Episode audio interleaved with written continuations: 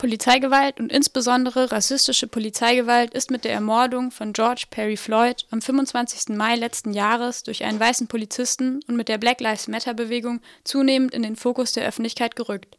Dabei ist Polizeigewalt natürlich kein neues Phänomen, sondern gehört für viele Menschen zum Alltag. Das zeigt sich in Form von Abschiebungen, Racial Profiling und anlasslosen Identitätskontrollen. In Deutschland steht die Polizei unter anderem auch seit der Aufdeckung von mehreren rechten und volksverhetzenden Chatgruppen innerhalb der Polizei in den letzten Jahren, beispielsweise im September letzten Jahres in NRW, in der Kritik. Vor diesem Hintergrund wurde die Forderung nach einer umfassenden Aufklärungsstudie zu strukturellem Rassismus und rechten Netzwerken lauter. Dass es eine solche Studie bis heute nicht gibt, liegt vor allem an der Politik, die ihre schützende Hand über die Polizei hält und eine solche Studie gezielt ablehnt. Ich erkenne weder im öffentlichen Dienst noch äh, bei der Bundespolizei diesbezüglich ein strukturelles Problem. Anlässlich des Internationalen Tages gegen Polizeigewalt, der vor zwei Tagen am Montag, den 15.03. war, soll es in diesem Beitrag um Polizeigewalt, Cop Culture und rassistische Strukturen innerhalb der Polizei in Deutschland gehen. Dafür haben wir Raphael Bär als Gast übers Telefon zugeschaltet.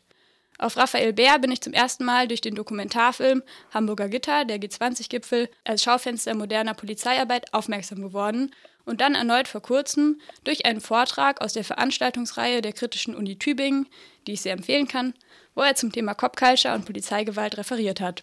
Hallo Herr Bär, herzlich willkommen in der Leitung. Hallo, guten Morgen. Guten Morgen. Sie waren selbst viele Jahre lang Polizeibeamter und sind inzwischen Professor für Polizeiwissenschaften an der Hochschule der Polizei Hamburg und Mitglied im Arbeitskreis Empirische Polizeiforschung. Zudem haben sie in ihrem Buch Cop der Alltag des Gewaltmonopols, eine kritische Bestandsaufnahme der Cop für den deutschsprachigen Raum vorgelegt. Starten wir gleich mit dem Interview. Sie haben in den letzten Jahren mehrere Publikationen zu dem Thema Cop veröffentlicht. Können Sie kurz erklären, was sich hinter dem Begriff Cop verbirgt? Stichwort Polizeikultur und Polizistinnenkultur. Und äh, wie der Name schon sagt, habe ich das nicht neu erfunden, sondern es kommt aus den USA. Diese Begrifflichkeit wird dort schon lange beforscht bzw. verwendet in der Forschung. Und dort bedeutet Cop Culture quasi die Entgegensetzung zur offiziellen Polizeikultur. Und das ist dort auch gemeint immer als, sagen wir mal, ähm, deviante Kultur, also als abweichende Kultur, also vom Recht abweichende Kultur. Ich habe das für Deutschland nicht so kategorisch ähm, abweichend oder kriminell gemeint, sondern tatsächlich als Gegenentwurf zu dem, was offiziell die Polizei immer verlautbart ähm, oder, oder sagt. Und die Idee dazu, die Ahnung dazu oder das, das, das, das Verständnis dazu ist mir natürlich gekommen in meiner Zeit als aktiver Polizist, weil ich auch ganz unten angefangen habe und ganz viel Widersprüche immer gesehen habe zwischen dem, was offiziell die Polizei gesagt hat, nach außen transportiert hat und wie wir behandelt wurden, was gesagt wurde. Können Sie dafür vielleicht ein Beispiel nennen? Naja, wenn wir zum Beispiel damals in den 70er Jahren war das, äh, späte 70er Jahre, wenn wir dann nach Frankfurt gefahren sind, dann war das Wort Student und Demonstrant, das war synonym. Ja? Für uns waren alle Studenten Demonstranten, die waren natürlich alle links und alle gewalttätig. Da hat es keine Differenzierung gegeben. Und so sind Bilder entstanden, zum Beispiel von, äh, also Feindbilder ja, sind, sind entstanden von anständigen Bürgern, von, von Drecksäcken, wie wir damals gesagt haben. Und die sind sehr, sehr stereotyp gewesen und das hat sich bis heute auch nicht sehr verändert. Also die Weisheit der Straße oder dieses Straßenwissen ist ein ganz anderes als das, was nachher in Hochglanzbroschüren oder in Statements der Innenminister gesagt wird. Und das hat mich schon immer fasziniert. Und deswegen habe ich gesagt, die Polizei hat nicht eine Kultur, sondern sie hat mindestens die zwei. Das sind die der Handarbeiter, also die der Menschen, die wirklich Hand anlegen, auch an andere Menschen, und die des Managements. Und das ist nicht immer kompatibel. Wie findet es in der Polizeiausbildung statt? Ja, naja, die Polizeiausbildung ist natürlich, sagen wir mal, offizielle Polizeikultur in Reinformat. Ja?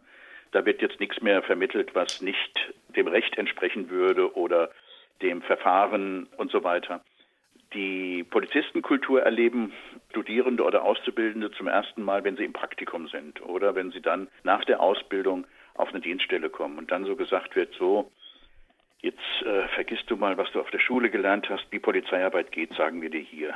Ja, das ist was ganz anderes als das, was du in der Theorie gelernt hast. Zum Teil stimmt das auch. Also die Logik der Polizeiarbeit ist sehr unterschiedlich. Und wenn man nur nach den Vorschriften gehen würde, würden viele Polizisten noch mehr leiden als jetzt, weil sie vieles eben nicht dürfen, von dem sie glauben, dass sie es tun müssen. Ja, zum Beispiel Leute durchsuchen. Wir kennen ja jetzt in letzter Zeit dieses Wort Racial Profiling. Wir haben früher Labeling Approach dazu gesagt, also bestimmte Personengruppe im Visier haben. Ja, und jeder Polizist in dem sozialen Brennpunkt oder wo auch immer er arbeitet, hat so bestimmte Verdachtsschöpfungsstrategien und so, wie soll ich sagen, also Stereotypen im Kopf, nach denen er immer geht. Man nennt das in der Polizei dann Bauchgefühl, polizeiliches Bauchgefühl. Ja? Und das ist nicht immer legitim, das ist auch nicht immer ethisch korrekt. Und danach äh, orientiert habe ich dann geschaut, was sind denn so Regeln in der Cop Culture? Und eine dieser Regeln war zum Beispiel ganz krass, erstens glauben alle, sie gehören zu den Guten. Zweitens sagt fast jeder, wir müssen uns im Dienst hundertprozentig aufeinander verlassen können, also unbedingte Solidarität. Und da gibt es so eine, oder aus dem ähm, Konflikte werden intern geregelt und nicht vor Vorgesetzten. Und insgesamt ergibt sich damit so ein Regelsystem, dass Polizisten und Polizistinnen erst erlernen und kennenlernen, wenn sie die Ausbildung schon hinter sich haben. Ja, spannend. Daran dann meine anschließende Frage. Welche Rolle spielt den Culture Ihrer Meinung nach in Bezug auf rechte Einstellungen in der Polizei oder auch rassistische Polizeigewalt? Naja, also man muss schon sagen, das, was wir bis heute wissen, oder ich sag mal, ich sag mal einschränkend so, was ich bis heute weiß, ist Cop Culture nicht direkt zu vergleichen mit rechter Subkultur, also mit Rechtsextremismus. Das ist nicht, das ist nicht identisch. Cop Culture ist nicht notwendigerweise rechts. Aber Cop Culture ist dominant. Das ist eine Dominanzkultur. Die, ich nenne es auch eine Superioritätskultur, also eine Kultur der Überlegenheit. Mhm. Ja? Und die wird dort zelebriert. Verbunden noch mit einer extrem vorhandenen Männlichkeitsdarstellung. Jetzt können Sie sich vorstellen, was daraus aus diesen Komplexen, was daraus dann wird. Ja? Expressive Männlichkeitsdarstellung, Überlegenheitsdarstellung, dann vielleicht noch verbunden mit Nationalität, also mit Vaterland und so weiter. Dann ergibt sich so eine, eine Gemengelage, eine Atmosphäre, sage ich mal, oder ein Klima, in dem auch Einzelne und auch Gruppen rechtsextreme Ansichten äußern können, ohne dass das groß auffällt bzw. skandalisiert wird. Aber jetzt hört man ja auch immer vom Innenministerium, dass es ja kein strukturelles Problem mit Rechtsextremismus gibt und dass es sich nur um Einzelfälle handelt. Also jetzt gerade auch äh, mit dem Hintergrund, dass letzte Woche im Landtag in Nordrhein-Westfalen der Innenminister Beul das aktuelle Lagebild zu Rechtsextremismus in der Polizei vorgelegt hat und auch mhm. da wieder sagt, dass es sich nur um Einzelfälle handelt. Was sagen Sie denn dazu? Also gerade auch in Bezug auf PolizistInnen in der AfD, zu einer Forschung, die es ja immer noch so nicht gibt? Hm. Also da kommen mehrere Dinge zusammen. Ich glaube, alle Verantwortlichen in der Polizei und auch die Politik, Politik scheut das Wort Struktur wie der Teufel das Weihwasser. Ich glaube, das liegt auch deshalb, weil keiner so richtig weiß, was Strukturen sind ja, oder was damit gemeint ist. Ich vermute, dass Reul und andere, die dann sagen, es gibt es alles gar nicht, Seehofer sagt es ja auch, ja, es gibt kein Racial Profiling, deswegen brauchen wir auch keine Studie dazu.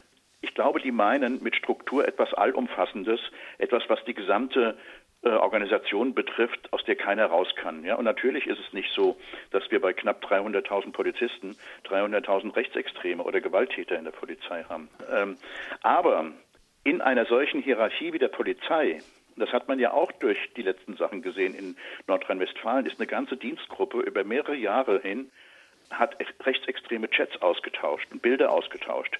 In dieser Dienstgruppe war ein Chef, ja, ein Dienstgruppenleiter, ein Offizieller. Ja. Und wenn das keine Struktur ist, dann frage ich mich, was wir überhaupt noch als Strukturen bezeichnen sollen. Also ja. nicht die gesamte Polizei ist so, aber natürlich innerhalb dieser Polizei gibt es so viele Hierarchien und so viele Netzwerke und so viele Anordnungen und, und, und wechselseitige oder gegenseitige Abhängigkeiten, dass natürlich wir hier immer von Strukturen ausgehen sind. Ich würde sogar behaupten, dass es innerhalb einer Organisation wie der Polizei überhaupt kein individuelles Handeln außerhalb von Strukturen gibt. Ne? Selbst wenn einer angenommen mit einem Koppel kommt, auf dem ein Hakenkreuz drauf ist. Ja, Ach, das hat er vom Flohmarkt gekauft und so. Ich ziehe jetzt mal diesen Gürtel an und nicht den, den die Polizei offiziell verwendet. So und das sehen die Kollegen. Ja, und die Kollegen schweigen dazu und sagen nichts und dulden das. Dann ist das schon eine Struktur, des Schweigens, weil normalerweise ein Dienstweg es gibt, der bezeichnet, das muss gemeldet werden oder das darf nicht sein. Und wenn das unterlaufen wird, dann sind es ja Strukturen des Verschweigens. Ja? Oder ja. wenn zum Beispiel gesagt wird, ich nehme jetzt mal eine Gewerkschaft, ich will ihn nicht näher benennen, eine Berufsvertretung, die sagt, wir brauchen keine Untersuchung, ich lehne eine Untersuchung über Rassismus in der Polizei ab. Und diese Gewerkschaft stellt in jeder Behörde auch den Personalrat, das heißt die Mitarbeitervertretung. Und die haben Rechte das ist das Personalvertretungsgesetz. Und das ist eine Struktur. Ja, die ja. dürfen mitreden. So. Und wenn die im Personalrat dann sagen, okay, wir von der Gewerkschaft vertreten im Personalrat sagen, eine Studie zum Rassismus brauchen wir nicht, weil wir keine Probleme damit haben, dann verhindern die eine Studie und das ist eine Verhinderung von Aufklärung. Also ich würde behaupten, es gibt kein also es gibt keine Strukturen in der Polizei, die Rassismus anordnen oder ihn ausnutzen, aber es gibt Strukturen in der Polizei, die Aufklärung von, von ähm, subkulturellem Rassismus verhindern. Ja. Und das ist genauso schlimm, finde ich. Ja, ja, voll. Und da würde ich dann auch gerne noch mit einer abschließenden Frage anschließen. Mhm. Und zwar, was sind denn Ihre ganz konkreten Reformideen innerhalb der Polizei? Also wo ist Ihrer Meinung nach die dringendste Baustelle? Die dringendste Baustelle liegt für mich da, da, darin, eine Kultur zu entwickeln, in der Gegenrede und Rede und Gegenrede wieder möglich ist. Und in der es keine einheitliche Meinungsfindung gibt, in der auch Opposition entsteht, in der Widerspruch entstehen kann, in der Zivilcourage äh, hochgeschrieben wird, in der diejenigen, die jetzt den Mund halten, weil sie die Kollegen nicht verpfeifen wollen, ihren Mund aufmachen und dann zumindest dafür sorgen, ja, dass die Auswüchse gering bleiben und dass man nicht so tut, als könnte man sich schleichend in eine Organisation bewegen und das sozusagen für normal erklären. Und diese Grenzverschiebung haben wir ja durch die AfD gesehen. Ja, da werden ja. immer andere Worte gewählt, immer stärkere Worte, die mehr an den Nationalsozialismus erinnern und immer mehr Leute halten den Mund und dulden das einfach. So. Ja. Und das müsste umgedreht werden. Das geht natürlich nicht auf Knopfdruck. Ja, und deswegen muss man ganz oben in der Polizei, in der Führung auch anfragen, äh, anfangen, über Werte zu diskutieren. Und was wollen wir denn in der Polizei fördern? Wollen wir Demokratie fördern, freie Meinungsäußerung etc. oder Hierarchie im Sinne von Disziplinarordnung und Wohlverhaltenspflicht? Diese Wohlverhaltenspflicht führt dazu, dass Beamte nichts sagen, ja, ja. schon gar nicht in der Öffentlichkeit. Also wenn Sie jetzt zum Beispiel in Freiburg einen leitenden Polizeibeamten fragen wollen, was er so von seinem Vorgesetzten hält oder von seinem Dienst, dann darf er das nur sagen, wenn der oberste Chef ihm dazu eine Genehmigung erteilt. Ja? Und das ist schon krass, das finde ich schon sehr bezeichnend dafür, dass die Polizei einerseits natürlich ein stabiler Faktor in unserem Land ist, für Sicherheit sorgt und auch nach Recht und Gesetz vorgeht, aber am Rande sich Dinge entwickeln, die die Polizei einfach nicht sehen will. Ja. Und das finde ich, das finde ich schon einigermaßen gefährlich und da muss gegengesteuert werden. Ja, danke. Dann war es das mit dem Interview und ich bedanke mich bei Ihnen und okay. ja, wünsche Ihnen alles Gute. Danke. Bis dann. Ihnen auch, ja. Ja, tschüss. tschüss. Das war Raphael Bär im Telefoninterview zu rassistischen Strukturen innerhalb der Polizei, Polizeigewalt und Cop-Culture in Deutschland. Falls ihr gerade erst eingeschaltet habt und den Beitrag nachhören wollt, könnt ihr dies natürlich gerne tun.